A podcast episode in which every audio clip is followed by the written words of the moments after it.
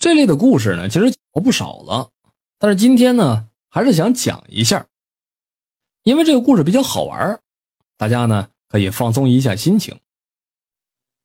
这个故事呢，是发生在老爷村子里边的事儿。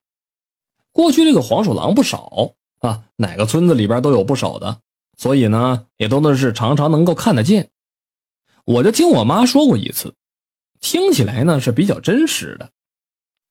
这事是这样的，说村子里边呢，那个老太太还不是一次两次被这个黄鼠狼呢上身了，有好几次了。不过每次呢，都是那个老太太一被上身啊，就是梳洗打扮，穿好了衣服跟鞋，然后从老爷子村子走到县城里，再走回到村子里边。这一个来回大概能有三十公里。那老太太呀，都七十多岁了啊。平时走路都特别的费劲，你说这事多新鲜呢？更牛的是，来回呢还一点没事嘿，用现在的一句网络流行的话怎么说？碉堡了是不是？就这么一个老太太，每隔一个星期就被上身一次，啊，一直呢也没出过啥事结果那次被上身了，竟然开始闹妖了。一边哭一边嚎，说什么呢？自己不想活了啊！白修炼了这么多年了，什么功亏一篑、乌七八糟的，人们就听着跟纳闷似的。斗大的字不识一筐的老太太，她还会说成语了，嗨！但是呢，闹着上吊那可不行啊！啊，这会出人命的，那怎么办呢？得去找一个会看事儿的给瞧瞧吧。于是。半仙儿出场了。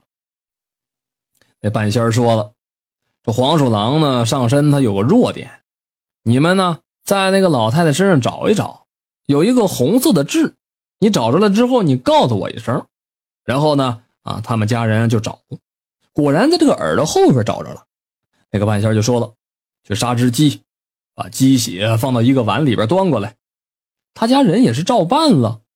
你说也奇怪。”那半仙端着鸡血，对着那个老太太说：“先别急着死，有啥事你跟我说说。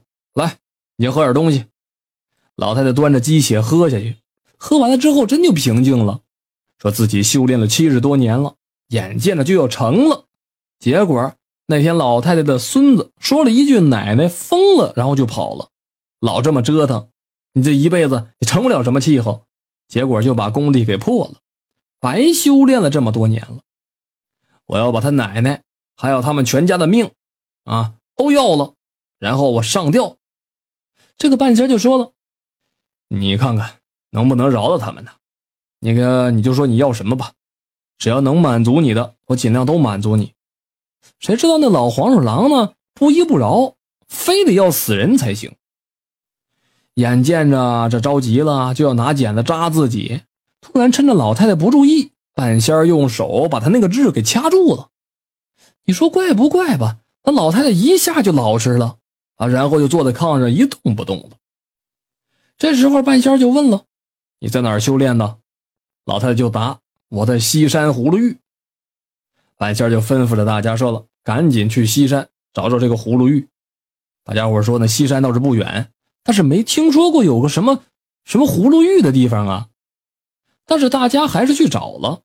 结果找了半天呢，没找着。